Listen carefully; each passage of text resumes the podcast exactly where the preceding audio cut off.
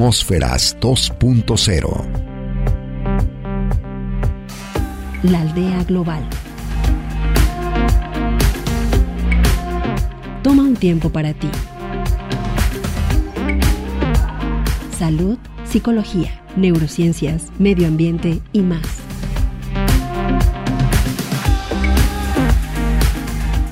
Conducido por la especialista en educación ambiental, María del Rayo.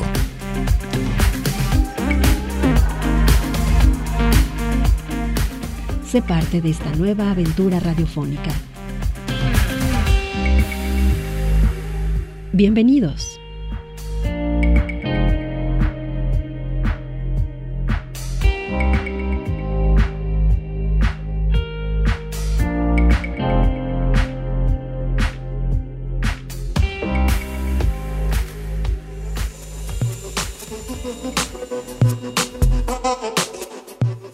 ¿Sabías que podemos pensar hasta en siete cosas a la vez, pero solo por 20 segundos?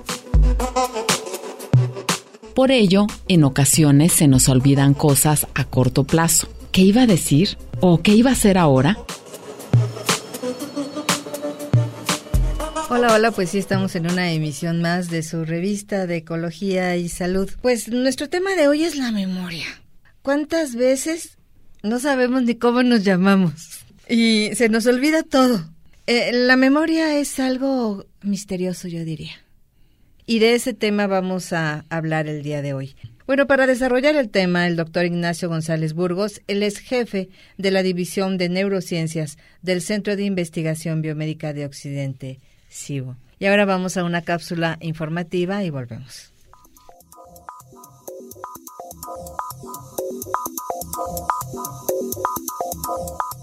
La memoria es solo una de las tantas y complejas funciones de nuestro cerebro. Aunque bien sabemos que no se trata de una característica exclusiva de nuestra especie, nosotros la hemos desarrollado como ninguna otra y nos ha permitido evolucionar como la más compleja de todas. La memoria humana es básicamente una función cerebral, un fenómeno de la mente que permite al organismo codificar, almacenar y recuperar información. ¿Te has imaginado cómo serían las cosas si no tuvieras o si no te funcionara la memoria?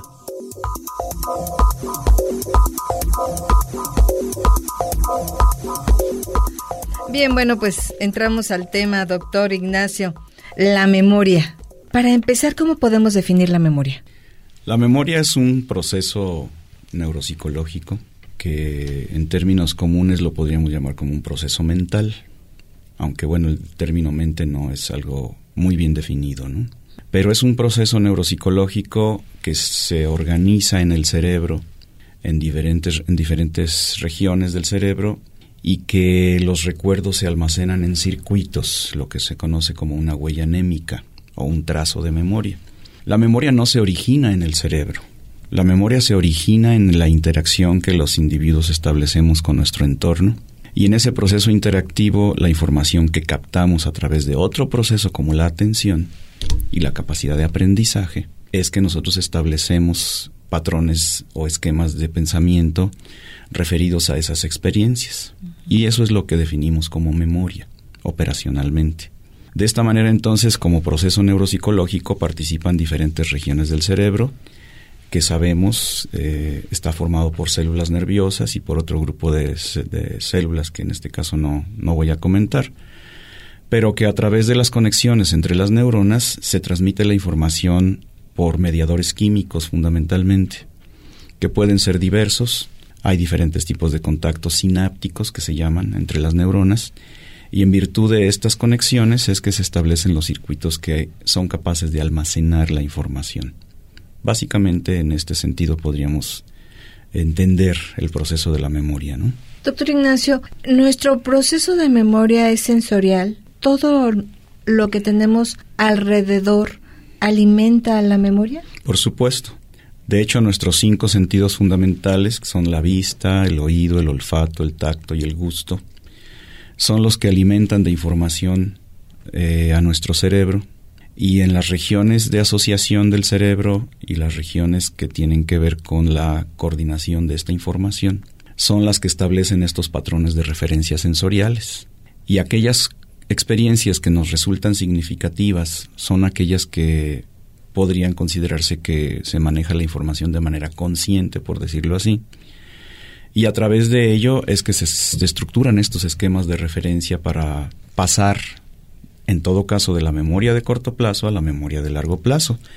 Es así como podemos nosotros recordar experiencias del pasado prácticamente de toda nuestra vida en tanto nuestro cerebro maduro para poder establecer estos contactos, por eso es que no recordamos experiencias de la primera infancia.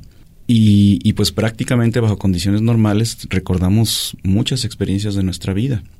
Aquellas que no las podemos recordar, aunque ya tendríamos la capacidad neural para ello, son aquellas que probablemente no resultaron tan significativas o que finalmente, bajo las condiciones nuevas, eh, quedaron eh, rezagadas, por decirlo así, que no olvidadas necesariamente. Pero esta información, por supuesto, procede de todos los órganos sensoriales, ¿sí? ¿Qué es la memoria a corto y largo plazo? La memoria, bueno, la memoria se puede categorizar como sistemas, no son tipos, son sistemas de memoria porque entran en juego diferentes estructuras del cerebro. La memoria de corto plazo tiene una corta duración en cuanto a la retención de información, es muy lábil, es decir, se puede quebrantar muy fácilmente. Eh, se pueden guardar pocos, poca cantidad de información y em, en cuanto se resuelve el problema inmediato por el cual se recurre a la memoria de corto plazo, la información prácticamente se olvida. Por otro lado, la memoria de largo plazo eh, es una memoria de larga duración, puede guardar mucha información de diferente naturaleza y esta em, puede, em, puede recurrir a diferentes asociaciones de información para poder estructurar los recuerdos. Un dato importante aquí es que para que se pueda formar, se pueda consolidar esta información en memoria de largo plazo, tiene que pasar por la memoria de corto plazo en una primera instancia. De tal suerte que la memoria de corto plazo representa una especie de filtro de la información que nos puede resultar relevante o no. ¿Sí? Y de este tipo de memoria de largo plazo, fundamentalmente hay, hay diferentes sistemas, ¿no? Pero esencialmente esa es la diferencia entre ambas. Doctor, cuando uno pasa por un duelo, por ejemplo, o en alguna otra estrategia, mm, por ejemplo, para bajar de peso, eh, nos dicen, hay que tener activadores o disparadores para para una cosa que sea en positivo o para o, o, no utilices un disparador que le pueden llamar, por ejemplo, estoy en un duelo, terminé con mi novio. Entonces, pongo la canción, una canción que nos gustaba. Y me agarró la chilletiza.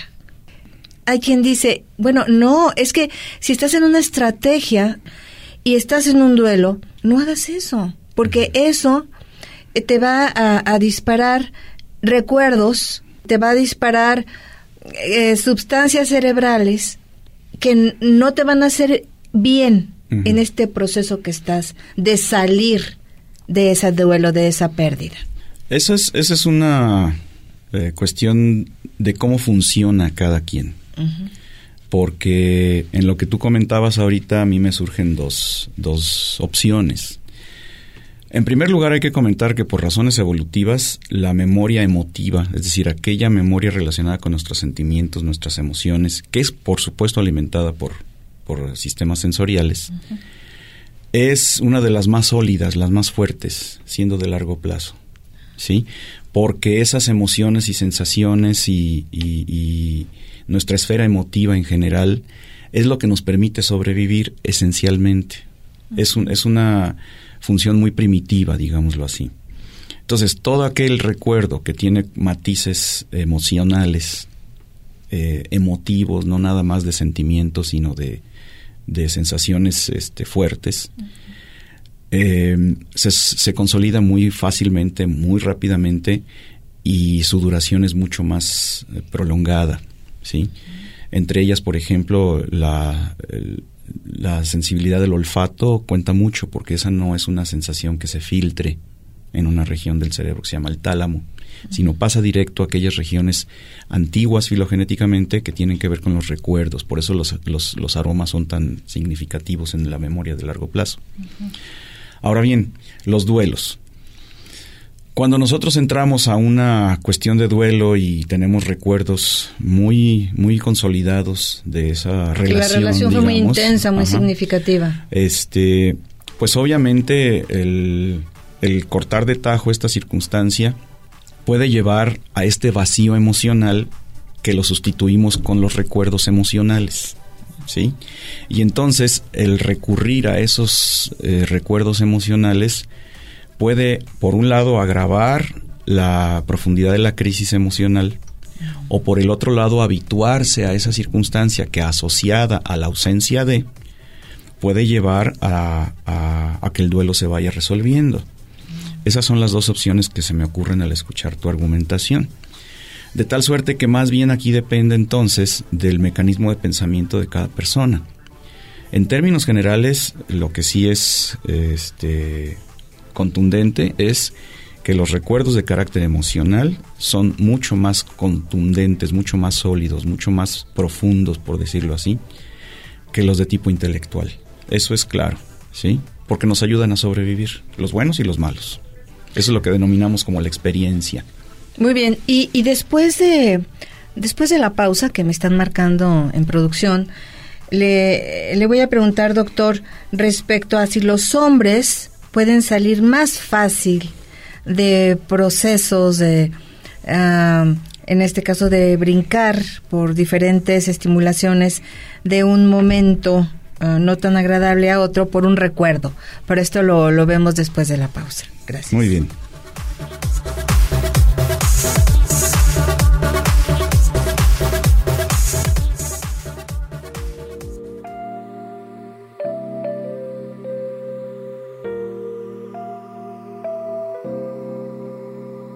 Atmósferas 2.0. Música para tu cerebro.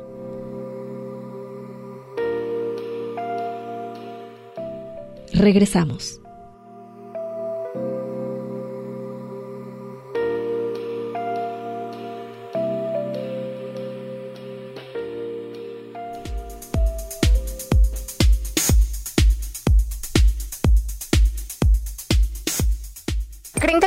Cerebro importa para la memoria? Pues yo digo que es igual porque al final este tiene la misma capacidad de función. ¿Cómo se imaginan que sería su vida si no tuvieran o no les funcionara la memoria? Eh, pues muy como, como eh, pues diferente porque eh, pues siempre hay algo nuevo y pues entonces pues sería como un impacto ver siempre algo en lo cual este, tú no recuerdas. Pues yo creo que no tendría sentido porque cada día vas viviendo nuevas cosas y pues es fundamental pues recordarlas y pues serviría para el aprendizaje también. Yo pensaría que mi vida sería demasiado difícil si no tuviera recuerdos porque pues en sí de eso se trata la vida de un humano, ¿no? Pues es como gira en torno a tus recuerdos de si recuerdas si eres si puedes ser capaz de hacer algo es porque lo recuerdas y tienes ya pues haber tenido el aprendizaje de lograrlo y si los pierdes pues sí la verdad sí sería muy difícil vivir el día a día. Pues muy complicada porque no sabrías qué hacer o tendrías que estar como con alguien que te esté ayudando todo el tiempo porque no sabes este pues no sabes qué te puede hacer daño, no sabes lo que tienes que realizar de tus actividades, entonces pues necesitas como mucha ayuda. Gracias. Bueno, en la pausa yo le, hacía algunas preguntas al doctor respecto al tema de hombres y mujeres y de que yo leía un, un, artículo que decía que los hombres podían, eh, estando en una situación emocional complicada, pasar de eso, de, de esa complicación al fútbol. Vámonos al fútbol y cambiaron completamente ese estado anímico de tristeza por recuerdos, por un rompimiento de lo que estábamos platicando en los duelos, a la algarabía del fútbol. Y que las mujeres nos enlazamos en la tristeza y en el drama y en la chilletiza y en no querer salir del sillón ni las chanclas ni, ni, ni, nada de eso. Que, Es, eso está más relacionado con las formas en que la depresión se exprese. Puede ser un estado depresivo circunstancial, no necesariamente patológico. Pero en esencia, hombres y mujeres reaccionamos diferente, somos diferentes. Hablando, por supuesto, de parejas heterosexuales. En ese sentido, eh, las mujeres tienen un poco más tendencia a la depresión que los hombres, por razones neuroquímicas, ¿sí? Hay un neurotransmisor que se conoce con el nombre de serotonina, que está relacionado con estados anímicos, al igual que la dopamina, pero está demostrado que ante la falta de liberación de serotonina es muy fácil caer en estados depresivos. Y las mujeres, por razones naturales, tienen una tendencia mayor a ello. Ahora, que los hombres se van al fútbol, nos vamos al fútbol o nos vamos al bar o lo que sea. Bueno, otra estimulación. Es, es, diferente porque yo diría, bueno, las mujeres se van a tomar el café con la amiga o, o se van al, al, manicure y están platicando sus penas con, con la chica que las está atendiendo. Como una especie de catarsis. Se van al spa, etcétera, etcétera. Hay diferentes formas de canalizar ese tipo de duelos, digamos, ¿no? Es diferente, es diferente la manera de sentir un rompimiento o una eh, relación amorosa que tiene que ver con la memoria emotiva. Sí. Eh, hay diferentes mecanismos para buscar salidas, ¿sí? Normalmente se resuelven con el tiempo y un ganchito, pero ese ganchito hay que manejarlo de una forma positiva para que no represente una reverberación sobre el mismo sentimiento, es decir, estar machacando la misma idea y el mismo sentimiento. La adquisición de experiencias nuevas, no necesariamente de suplantación. Es decir, como el, clavo saca otro clavo. No necesariamente. Sí, cada quien funciona diferente. Hay a quien le funciona, hay a quien es una forma de escape, una forma de ocultar su duelo, sus sentimientos. Más bien. Y eso se pueden hacer crónicos de tal forma que en realidad nunca se resuelven. Pero la manera en que tiene que afrontarse ese tipo de, desde el punto de vista de la memoria, es eh, exponerse a experiencias nuevas que puedan enriquecer la vida hacia adelante. La vida es un proceso que va para adelante, no para atrás. Y si nos quedamos ahí clavados o si nos regresamos hacia la parte del duelo en donde no terminamos de resolver y de aceptar que terminó, eh, pues es un riesgo y es un predisponente para un estado depresivo ya en forma más seria, ¿no? Y también creo, doctor Ignacio, que la cultura asuma mucho también en esto. Los mexicanos somos de mucha algarabía, pero también de tirarnos a, la chilletiza y al drama y a la tragedia. Volviendo al, al tema central que nos ocupa, ¿por qué es importante tener eh, digamos como como el jugador que está activo y jugando bien y jugando este vigorosamente en la cancha. ¿Cuál es la situación de la memoria cuando en la vida cotidiana eh, estamos en esta interacción permanente? ¿Cómo juega? Bueno, la memoria es un proceso fundamental. ¿sí? La memoria es eh, una interacción constante y permanente con otros procesos neuropsicológicos, como la capacidad de atención, la Em, el aprendizaje, la capacidad de aprendizaje, la motivación, eso es muy importante también. Eh, y, existen diferentes interacciones entre diferentes estructuras del cerebro que sustentan esas interacciones y que dan sentido a la expresión de la personalidad de cada quien. Uno de, de los rasgos más distintivos del ser humano como especie es que tenemos conciencia de nosotros mismos y que en función de eso nuestra, nuestra experiencia va enriqueciendo eh, nuestra maduración y nuestra capacidad de enfrentar el mundo y la realidad de una manera, en teoría, más eficiente. En ese sentido, entonces, la memoria juega un papel fundamental y existen diferentes patologías que la afectan. ¿sí? Uno de los casos más eh, representativos en la historia de las neurociencias referidas al estudio de la memoria es el caso de un hombre que eh, se llamaba Henry Molaison, que sufrió un golpe de niño, una caída de una bicicleta, se golpeó la parte eh, este, temporal del cerebro y empezó a tener convulsiones. Sucesivamente, a lo largo del tiempo, empezó a tener crisis convulsivas. Y en aquel tiempo, bueno, la neurología no tenía tantas herramientas como ahora, que en el futuro va a tener más todavía que ahora pero se optó por hacer una lobotomía del lóbulo temporal. En aquel tiempo no se sabía que en esa región, en el lóbulo temporal, en el interior, existe una zona que está relacionada con los recuerdos de largo plazo, con la organización de los recuerdos de largo plazo. Y al extirpar el óvulo temporal, entonces, este, sin saberlo, por ignorancia científica en ese tiempo que no se conocían otras cosas, eh, pues básicamente le borraron todos los recuerdos de largo plazo. Este hombre, este, que se le conoce como el paciente HM, cada día vivía de manera nueva, totalmente nueva. Cada día era un día nuevo para él, era como haber nacido con conciencia de, de, su existencia. ¿no? ¿Esto qué significa? Lo que significa es que eh, sin la memoria, como se escuchaba en algunas de las cápsulas en intermedios en la producción, eh, la memoria es una parte fundamental sin la cual no te puedes adaptar al entorno, en ningún sentido, ni social, ni afectivo, ni intelectualmente, ¿sí? Entonces, eh, existen regiones en el cerebro que están relacionadas con los diferentes tipos de organización de la memoria en sus diferentes sistemas y que están también conectados con otras regiones que, en conjunto dan por resultado la expresión armónica de una eh, forma adaptativa de interactuar con el medio ambiente, ¿no? Doctor Ignacio, ¿quiere decir que, que esta persona se levantaba cada día sin... Sin conocer nada ni a nadie de los que tuvo trato el día anterior. ¿Y el afecto igual? ¿Sin sentir ese afecto? ¿Ese amor por esa... Es que no los reconoce. Él siente ah. afecto, pero no sabe hacia quién. Y no sabe si el que siente hacia esa persona...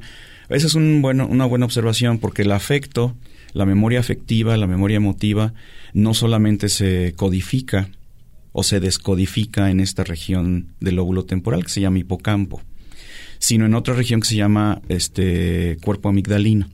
La memoria emotiva y la motivación para las acciones que tienen que ver con nuestras emociones y nuestras intenciones tiene una codificación en una región diferente, pero no está referida al tiempo, de tal suerte que en el tiempo los recuerdos están perdidos, pero emocionalmente esa persona claro que siente, pero no sabe cómo ni por qué ni hacia quién. No lo reconoce. Qué tremendo. Sí. Y vamos a ir a una información de producción y volvemos. ¿Sabías que el cerebro está programado para borrar la infancia? ¿Te has preguntado por qué tienes tan pocos recuerdos de tu época preescolar? La imposibilidad de recordar nuestra vida antes de los 3 o 4 años se denomina amnesia infantil esta incapacidad para almacenar recuerdos a largo plazo se debe a nuestro precario dominio del lenguaje verbal a edades tempranas. Las palabras generan conceptos. Los conceptos son abstracciones y las abstracciones son la materia prima de la memoria a largo plazo.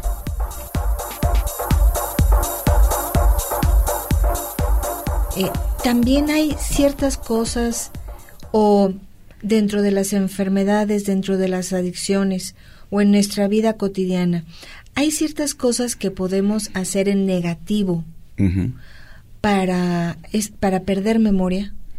Por supuesto. O sea, hay muchos, muchos factores ambientales, ya no digamos los, los genéticos, pero muchos factores ambientales que deliberadamente o no eh, introducimos a nuestra vida cotidiana que afectan el desempeño de la memoria y no solamente estados patológicos, sino eh, agudos, ¿sí? Em, por ejemplo, los estados de estrés. El estrés es una condición cuando es crónico que, que tiene que ver con... El estrés en términos generales es un, es un mecanismo de defensa. Sano cuando es... Eh, cuando nos permite mantener la, la vigilia y la atención y la capacidad de alerta y de reacción. pero cuando se sobresatura, pero cuando el estrés se convierte en algo crónico, ya sea porque sea nuestra personalidad muy aprensiva o porque sea debido a una circunstancia que no sabemos manejar. Demasiada demanda, por ejemplo, de trabajo mental y físico. Este puede ser. Sí, eh, hay diferentes desencadenantes del estrés crónico, ¿no? Pero bajo condiciones de estrés ocurre liberación de ciertas sustancias en el cerebro que afectan crónicamente, afectan eh, el funcionamiento de la sinapsis, es decir, de las conexiones entre las neuronas. Y esto cuando ocurre en regiones que tienen que ver con la organización de la memoria, por supuesto que, que, lo afecta, lo deteriora. Eh, estos famosos bloqueos de es que no supe qué hacer porque me bloqueé, es absolutamente cierto. porque eso tiene que ver con un mecanismo de defensa inicial que tiende a preservar la integridad física o psicológica. Pero cuando esa condición estresante se prolonga y se hace crónica, puede llegar a bloquear la función némica, es decir, de la memoria, y no solamente de la memoria, sino de otras funciones. De tal suerte que eh, el estrés es uno de estos factores. Otro de ellos puede ser, como comentabas ahorita, las adicciones. Hay sustancias que no me voy a meter a esos con detalle, pero las sustancias que son adictivas afectan la memoria. ¿Como el alcoholismo? El alcoholismo afecta la memoria eh, bajo cierta dosificación, digámoslo así, muy fino. Eh, cuando se vuelve crónico puede llegar a, fluidificar las membranas de las neuronas y esto puede conducir a la muerte neuronal. Y esta muerte neuronal, en primer lugar, deteriora las conexiones óptimas del cerebro y en, de manera secundaria, cuando esto se hace crónico, puede llegar a afectar estas formas de conexión. Se desencadenan fenómenos patológicos, en principio de muerte neuronal, pero también otros fenómenos que se conocen como plásticos, es decir, la capacidad de reconexión del cerebro. Mm. Pero no siempre estas reconexiones tienden a la, a la integración de funciones. Pueden ser aberrantes, es decir, pueden no ser eh, eh, eficientes. Y esta ineficiencia en las conexiones que ocurren eventualmente conduce a una funcionalidad cerebral generalizada un poco deteriorada. Igualmente lo, lo comentan de cuando la marihuana se ha, se ha configurado como una adicción fuerte. Bueno, ahí es un tema diferente, ¿sí? Yo no quiero manejar en este momento porque no nos toca, no es por otra razón, yo tengo mi postura personal al respecto, pero hay, hay otras adicciones que son legales, Ah, y que tienen una y que tienen una repercusión directa sobre la salud y sobre la eh, función cerebral exactamente. Eh, estamos comentando por ejemplo el alcoholismo que es una adicción. el, tabaquismo. El tabaquismo que también puede afectar eh, la, la memoria por supuesto el tabaquismo. por supuesto. Y yo traía la, la, la marihuana porque hay quien dice bueno sé hemos tenido especialistas que nos dicen dosificada por ejemplo para para algunas uh, algunos tipos de, algunas enfermedades, inclusive terminales, es asombrosamente útil. Útil. asombrosamente útil. Sí.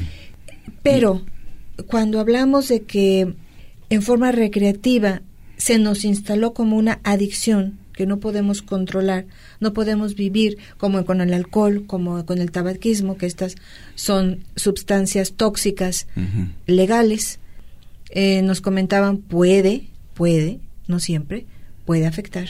Por supuesto, o sea, sin duda alguna.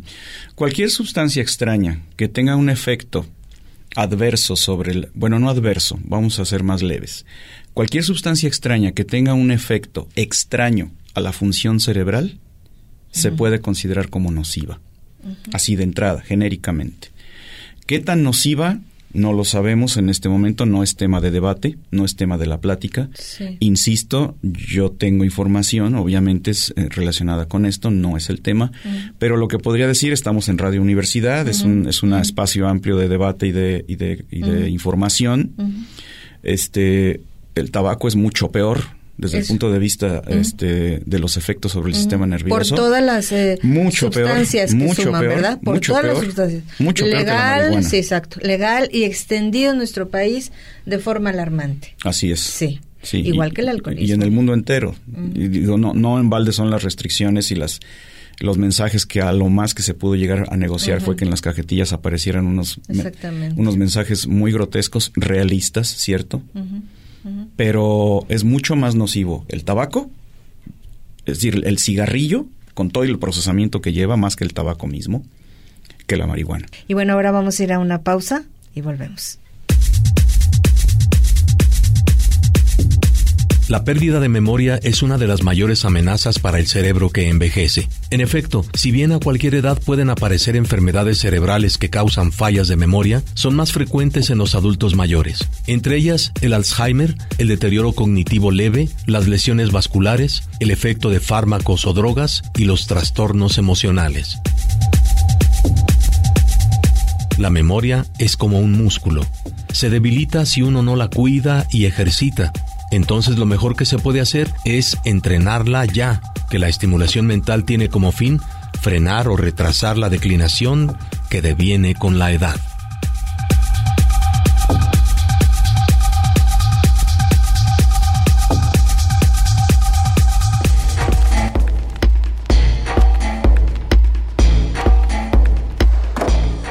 Recientemente la Secretaría de Medio Ambiente y Desarrollo Territorial, en coordinación con el OPD Bosque la Primavera, dieron por concluido el programa de restauración y conservación de este importante pulmón natural. Las plantaciones se realizaron en 23 jornadas de reforestación, con 47 grupos de voluntarios, donde participaron 4.151 personas, entre las que destacan organizaciones civiles como Reforestamos México, Pro Natura, Extra, así como grupos del sector empresarial, académico y de la sociedad civil. Marciano Valtierra Azotla, director del OPD, Bosque la Primavera, destacó la importancia de reforestar el área, pues este tipo de acciones permiten enfrentar mejor los efectos del cambio climático. Se espera que la supervivencia de los árboles plantados sea mayor al 60%, tomando en comparación que durante el 2015 la supervivencia fue de un 50%.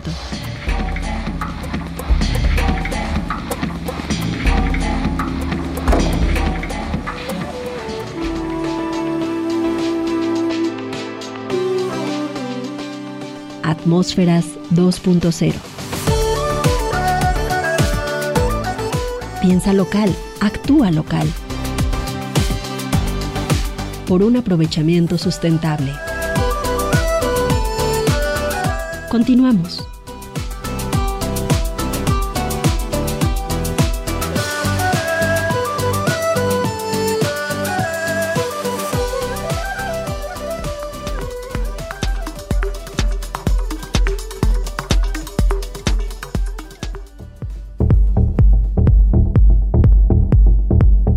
¿Sabías que las mujeres recuerdan mejor en tonos graves? Si alguna vez quieres que tu novia, amiga, esposa o madre recuerde algo en particular, sigue el consejo de los estudiantes de la Universidad de Aberdeen.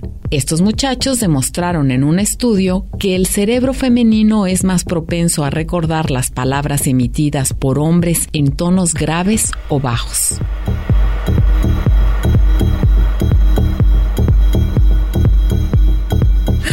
Sí, yo me, dicen, bueno, pues yo creo que sí, hombre. Hay que reconocer que luego una este recuerda en tal fecha me hablaste golpeado porque y traías esa camisa azul que traes ahorita mismo, y, ¿no?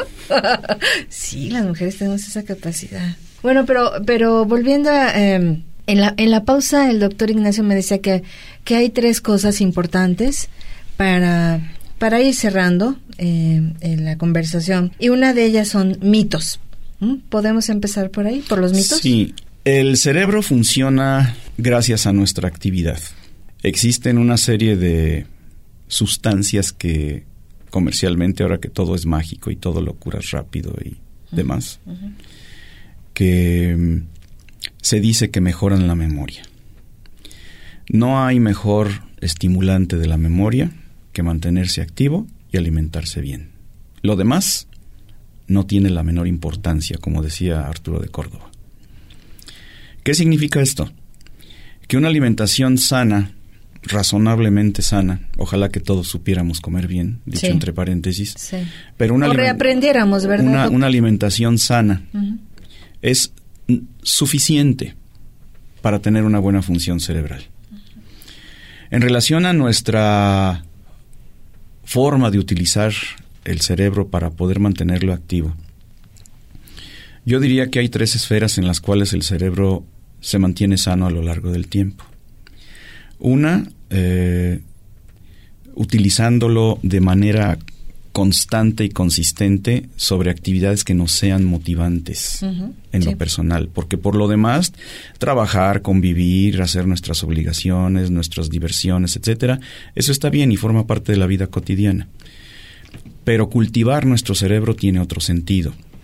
Leer, escuchar música, pero música, sí, no ruido.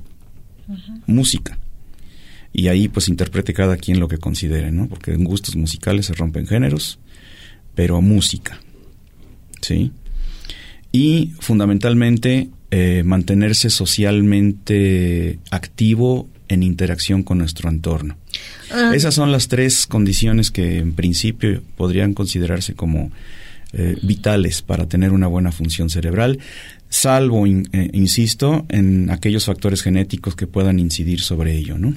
Bailar, doctor. Dicen que bailar, eh, al tener que estar aprendiendo las coreografías, te implica un ejercicio mental y de memoria. En términos generales, el movimiento físico y el ejercicio físico este, es un factor fundamental para mantener la salud cerebral y entre ellos la memoria. Y hay estudios científicos que así lo demuestran. De tal suerte que la actividad física, más que el bailar como, como, como una característica del movimiento, este, es, es, es fundamental, es muy importante. El ejercicio físico es fundamental. ¿sí? es como cuando dicen, este, pues es que las pastillas fulanitas de tales maravillosas porque mejoran no sé qué. Ah, pero coma bien y haga ejercicio. Sí, o sea, entonces ¿para qué quiero las pastillas, no? ¿Me explico? Eh, sí. En ese sentido, el, el, ejercicio físico es otro de los factores que ayudan, no solamente la memoria como tal, ejercitándola intelectualmente. Insisto, la interacción social sana, diversa, en la que nos expongamos continuamente a experiencias novedosas, favorece la función cerebral y entre ellas la memoria. Eh, también tocar un instrumento, doctor, por ejemplo, piano, guitarra, violín. Hablaba yo de la música y no solamente de escucharla, sino ejecutarla. por supuesto. ¿El ajedrez? Esencial. Sí, ¿verdad? Sí, porque de hecho el ajedrez es una actividad lúdica que incluye factores intelectuales de manera intrínseca y como son, particularizando un poco el ejemplo, como cada jugada representa una nueva circunstancia del juego, se activa la memoria de corto plazo, así como la de largo plazo. Y esta memoria de corto plazo en particular se conoce como memoria de trabajo. No de trabajo así de hacer actividades, no, no, no. Memoria de trabajo en términos neurales. Lo que quiere decir esto es que cada circunstancia cuando cambia se modifica la necesidad de una respuesta y por lo tanto esta tiene que ser diferente. Por lo tanto se está ejercitando la corteza prefrontal que es la que rige, digamos, digámoslo así, la ejecución de la memoria de corto plazo y particularmente la memoria de trabajo, por supuesto. Eh, ¿Otro tipo de juegos de mesa eh, eh, podrían memoria. igual? Ah, ok. ¿Por qué la memoria? La memoria es un juego tan bonito, tan, tan elemental, porque la distribución de las cartas y, la necesidad de recordar estando volteadas, cuál es la posición que guarda cada una de las figuras de las cartas que las representan, implica un tipo de memoria de corto plazo, de largo plazo, porque a lo mejor estoy abriendo la que se abrió hace 10 minutos, ¿sí? Y en dónde estaba, es decir, memoria de corto y de largo plazo, de tipo espacial, este, que tiene que ver con la actividad de otras funciones, perdón, de otras regiones del cerebro. Todos estos juegos, por supuesto, los juegos de mesa en general, ejercitan la memoria. Normalmente, insisto, normalmente nuestra vida cotidiana, nuestras diversiones tienen que ver con la ejecución de estas funciones y hay que mantenerse activos. Muy bien. Eh, otro elemento que, que, en la pausa platicábamos era la edad y la vejez. Sí. La, la edad hay dos condiciones en las que se puede enfrentar el envejecimiento. Uno que está definido ya operacionalmente como envejecimiento exitoso, es decir, aquel, aquel, aquella edad madura en la que no transcurre con enfermedades asociadas como diabetes, como epilepsia, como Alzheimer, en fin. Este, Esas también pueden afectar, por supuesto, desde luego. Por su, la obesidad. también la obesidad. Ah, desde luego. Y que tenemos el primer lugar. Así es. la obesidad. Y para allá vamos La obesidad influye sobre la capacidad de memorización. Porque tiene que ver con la necesidad de mantener vivo un tejido que está demandando una cantidad enorme de sangre y de oxígeno. Para empezar más allá de todo lo que fisiológicamente implica la interacción de los diferentes sistemas orgánicos, ¿no? Este, por eso es tan importante la distribución de la sangre en el cuerpo y la, presión sanguínea y el trabajo que el corazón debe de, requerir. Un aspecto importante aquí es que tanto la, eh, eh, tanto la necesidad de, oxígeno como de sangre el cerebro, el cerebro consume el 20% de toda la capacidad que, que, se tiene de, oxigenación y de, este, hacia, hacia, el, hacia el resto del cuerpo. Es decir, un órgano que pesa un kilo y medio eh, redondeando en un cuerpo de 80 kilogramos en promedio, ¿sí? Un cuerpo de un órgano de kilo y medio eh, consume el 20% del total de oxígeno. Entonces, quien diga que el trabajo intelectual no es desgastante está muy equivocado. Tan así que el estrés, este, eh, una carga de estrés cuando hay mucha, mucho trabajo mental y físico, nos, nos puede provocar un problema fuerte de estrés con ansiedad. Y, Entonces, pensando en el, en el, envejecimiento, volviendo al punto, para que no se nos termine el tiempo, este, este tipo de envejecimiento exitoso que se le denomina así, puede transcurrir con una eh, lentitud en la, en, la, en la resolución de tareas que, que implican la demanda de memoria. Sí, puede ser más lento, pero es igualmente eficiente y eso nosotros lo acabamos de demostrar en un estudio que realizamos en el laboratorio, este, en la que las tareas encomendadas se resuelven de igual manera, aunque más lento, mm. pero igualmente eficientes. En este envejecimiento exitoso. Cuando hay patología, pues obviamente habría que considerar qué tipo de patología es que afecte la memoria, ¿sí? Para poder caracterizarla y poder darle un manejo lo más adecuado posible porque muchas de estas enfermedades no, no tienen todavía cura. Sobre todo cuando pues somos familiares y pues hay que darle apoyo a nuestros familiares, desde luego que sí. Doctor, estamos terminando esta conversación. Hay tantas cosas que decir sobre la memoria que a lo mejor se nos quedaron pero quizá en otro, en otro, en otro programa, en otro momento. Pero me gustaría que pudiera cerrar si algo quedó en el tintero, si algo quedó pendiente, brevemente. Sí, cómo no. Este, algo que, que siempre es muy oportuno comentarle a, los radioescucha es que em, ante cualquier anomalía que sean capaces de percibir o de intuir incluso, porque muchas de estas cosas no se identifican como tal, no estamos obligados a saber cómo funciona la memoria específicamente, pero sí tenemos la intuición suficiente para darnos cuenta que algo anda mal. Hay que recurrir con el médico, hay que recurrir con el neurólogo, hay que recurrir con el psicólogo, hay que recurrir con el psiquiatra. ¿sí? Mm, es un mito absurdo decir que quien, quien recurre al psicólogo o al psiquiatra es porque está loco. Esta es una herencia de la Edad Media que en estos tiempos es basura vil.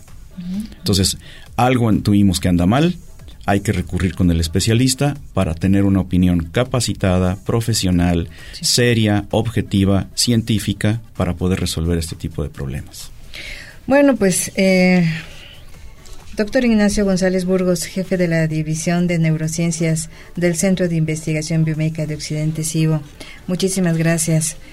No me resta más que comentarles que hay que querernos y hay que cuidarnos pedir ayuda cuando es necesario, quitarnos prejuicios, eh, quitarnos cosas que no nos ayudan. Si necesitamos ir con cualquier especialista para que nos dé luz y nos dé camino, como dice el ranchero, hay que hacerlo sin dudarlo, por nosotros mismos y por la gente que queremos. Perdón, un comentario final. El cerebro es como cualquier otro órgano, también se enferma y hay que atenderlo. Hay que entenderlo bien, bien, bien lo dijo el doctor, porque bueno, luego pensamos que pues nuestro cerebro está como allá arriba y que y que bueno, él solito se resuelve y él solito se atiende. Pues no, ya vimos con todo lo que nos nos nos ah, recomendó el doctor que hay que hacer bastantes cosas sencillas, no nos compliquemos. Eh, que nuestras cosas sean rápidas, sencillas y muy gentiles eh, estos juegos de mesa para la memoria, pero y además porque construyen lazos afectivos con nuestra familia. La lectura que nos dice el doctor, el hacer un, el, ejercitarnos, bailar, que es precioso, tocar un instrumento, bueno, todas estas cosas que son maravillosas para y que son tan lúdicas y que nos dan hasta paz espiritual. Intentémoslo de manera gentil, de manera fácil, no nos pongamos grandes metas, pequeñitas, para que podamos cumplirlas el día de hoy. Bueno, doctor, pues muchísimas gracias Al contrario, por esta es un plática. es un placer. Al contrario, creo que hoy nuestra audiencia y yo misma eh, tenemos más elementos sobre el tema de la memoria. A ustedes por el favor de su atención, muchísimas gracias. Gracias con todo mi cariño. Hasta la próxima.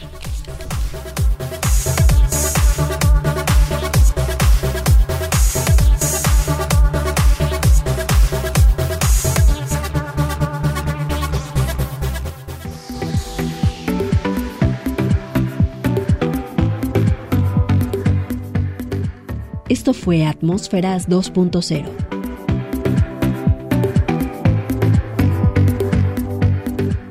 Saber vivir. Revista dedicada a la divulgación de la ciencia.